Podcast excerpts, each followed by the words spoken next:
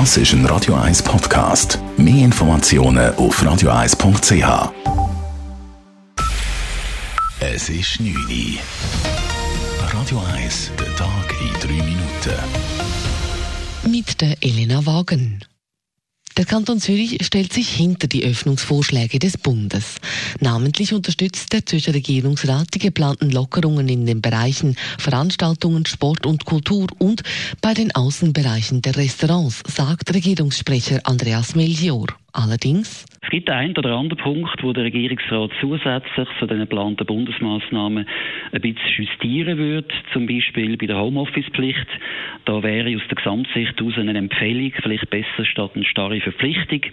Und der Regierungsrat würde auch Präsenzunterricht in der TCS-Stufe, also zum Beispiel bei den Unis, wieder erlauben, selbstverständlich mit dem entsprechenden Schutzkonzept. Außerdem solle der Bundesrat die Fünferregel für Privathaushalte aufheben, da diese in der Praxis nicht umsetzbar sei. Andere Kantone, wie etwa mehrere Innerschweizer und Ostschweizer Kantone, fordern schnellere Öffnungsschritte. Unter anderem wird gefordert, dass am kommenden Montag auch die Innenräume der Restaurants wieder zu öffnen seien. Der Bundesrat bestimmt am Freitag. Gleichzeitig warnen die Experten des Bundesamts für Gesundheit vor groß angelegten Corona-Öffnungsschritten. Die Fallzahlen würden im Moment wieder leicht steigen. Eine dritte Welle sei in der Schweiz nicht ausgeschlossen, sagte Patrick Mattis vom BAG. Lockerungen der Corona-Maßnahmen könnten dem Virus weiter in die Karten spielen. Die Situation ist sicher nicht die günstigste, um jetzt Öffnungsschritte im großen Stil umzusetzen. Die Situation ist unsicher. Es zeigt eher in eine Richtung, die wir uns eigentlich nicht gewünscht hätten. Vor diesem Hintergrund ist jeder Öffnungsschritt natürlich mit einem gewissen Risiko verbunden.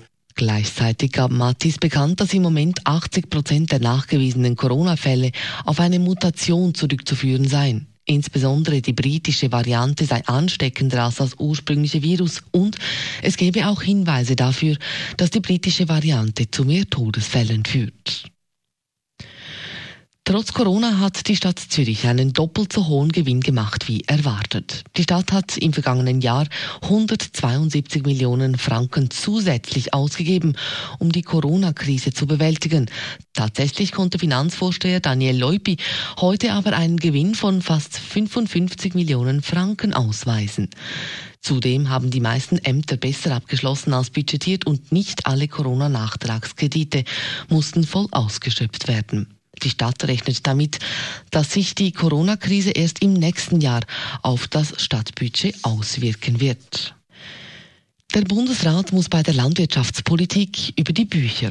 Nach dem Ständerat hat sich nun heute auch der Nationalrat dafür ausgesprochen, die Agrarreform auf Eis zu legen. Mit der Agrarpolitik 22 will der Bundesrat unter anderem die Landwirtschaft ökologischer machen, vor allem in Bezug auf den Tierschutz und den Gewässerschutz.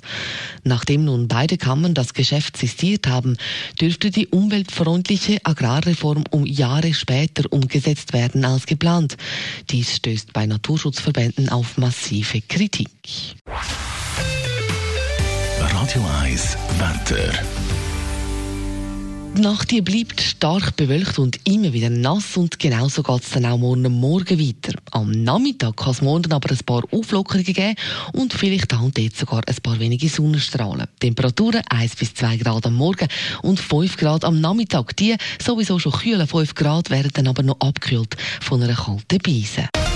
Das war der Tag in 3 Minuten.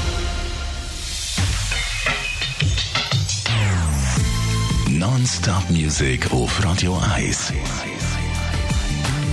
Die besten Songs von allen Zeiten. Non-Stop. Radio 1. It's a kind of magic. It's a kind of magic. Das ist ein Radio 1 Podcast. Mehr Informationen auf radio1.ch.